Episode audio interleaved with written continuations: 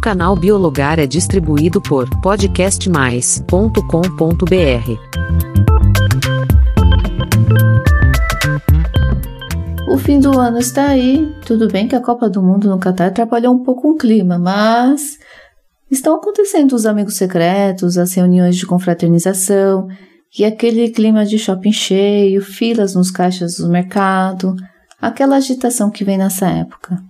Além disso, é a época dos planejamentos. Você já fez o seu? Mesmo se você não curte muito as festas de fim de ano, é uma época bem interessante para refletir sobre o ano, planejar sobre o próximo, e isso inclui até planos financeiros, profissionais, enfim. Quem sabe para o ano que vem você pode começar a separar seu lixo ou tentar gerar menos lixo, ou também ser mais assíduo em ouvir o podcast do meu lugar. Mas e que tal escutar um pouco sobre o que podemos esperar sobre o clima, temperatura e chuvas para o verão de 2023? E você pode estar se perguntando por que tanta chuva em pleno mês de dezembro. Mas vamos lá. Primeiro, que o nosso verão tem essa característica de dias quentes com finais de tarde chuvosos. Mas sabe o que intensifica essa situação? Ultimamente ela, sempre ela, a Laninha.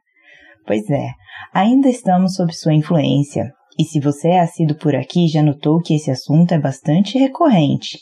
Inclusive, tem bastante detalhes sobre elas no podcast 28. Apenas para relembrar, a laninha é um fenômeno oceânico que tem por característica o resfriamento das águas superficiais do Oceano Pacífico Equatorial. E isso altera a circulação atmosférica tropical, impactando as temperaturas e as chuvas em diversas regiões da América do Sul. Aqui no Brasil, notamos bastante o aumento do volume de chuva no norte e nordeste, e por outro lado, chuvas abaixo da média na região sul. É esperado que a laninha permaneça ativa até o final de janeiro. Então, a presença de temperaturas mais amenas e tempestades em algumas outras regiões permanecerão. Mas sabe, embora possa causar estragos e atrapalhar bastante a vida das pessoas que estão em deslocamento, é importante que as chuvas continuem isso porque os reservatórios de água dependem da chuva dessa época para poder segurar o período de seca que costumamos enfrentar no inverno. Isso. Devemos lembrar que desde a seca de 2013, nossos reservatórios nunca se recuperaram completamente. Muito pelo contrário. Em pegando como exemplo o sistema Cantareira, que abastece grande parte da região de São Paulo, fechou o mês de agosto com o menor nível de água dos últimos sete anos. É, e a atenção também fica com relação aos reservatórios usados para a produção de energia elétrica, porque, como já falamos aqui, que caso os reservatórios conectados nas hidrelétricas não tiverem nível suficiente para a geração de energia, outras formas de produção de energia serão acionados. E lembra o que isso significa, né? Alteração da bandeira e o aumento do valor do quilowatt-hora. E, e é no calor que costumamos consumir mais energia com o uso do ar-condicionado em temperaturas mais baixas, tomar mais banho, coisas desse tipo, né? Por isso, fique atento.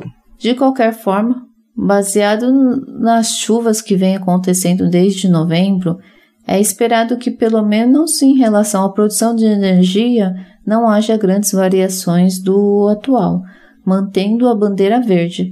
Mas fique esperto. E esse é o último podcast desse ano. E aproveitamos para agradecer por nos acompanhar e para você não sentir nossa falta, aproveite esse período para ouvir o nosso acervo completo disponível na plataforma do Podcast Mais. E nos siga no perfil biologaroficial no Instagram. Boas festas!